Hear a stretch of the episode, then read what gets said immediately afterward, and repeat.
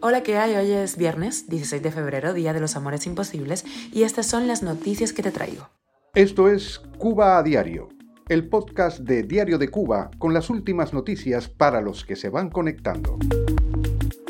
Estados Unidos autorizó más de 8 mil millones de exportaciones médicas a Cuba en 2023. Llega a Cuba el primer donativo de Brasil pagado por una colecta internacional. La octava víctima de violencia machista en Cuba en lo que va de 2024 deja siete hijos. Te cuento los detalles. El régimen de Maduro expulsa de Venezuela la misión de derechos humanos de la ONU. Esto es Cuba a Diario, el podcast noticioso de Diario de Cuba. Estados Unidos aprobó en 2023 la exportación de más de 8 mil millones de dólares en ventas o donaciones médicas a Cuba. Así dijo a Diario de Cuba funcionario del Departamento de Estado. Sin embargo, La Habana solo compró material sanitario por 839.500 dólares, que es un 0.01% de esta posibilidad de 8 mil millones de dólares en ventas médicas. Una vez más, el dato desmiente la tesis de que el embargo impide la adquisición de material sanitario y de medicamentos en Estados Unidos.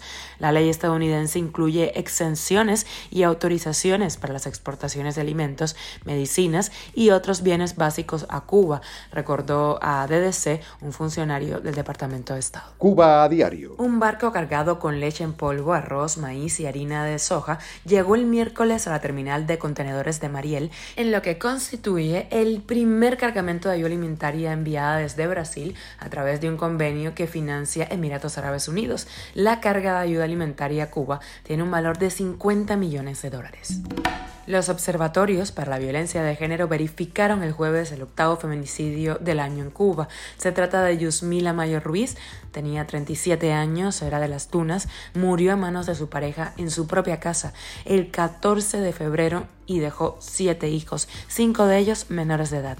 Los observatorios independientes reportaron 89 feminicidios en 2023 y señalaron que ese periodo fue definitorio para probar la cero prevención por parte del Estado cubano de la violencia feminicida, con numerosos casos de victimarios con denuncias previas y antecedentes de violencia machista. Cuba a diario. Y el régimen de Venezuela ordenó el jueves la suspensión de las actividades de la Oficina Técnica del Alto Comisionado de los Derechos Humanos de la ONU, esto en Caracas, una entidad que desde hace años da seguimiento a las denuncias de violaciones de esas garantías que realizan organismos de la sociedad civil.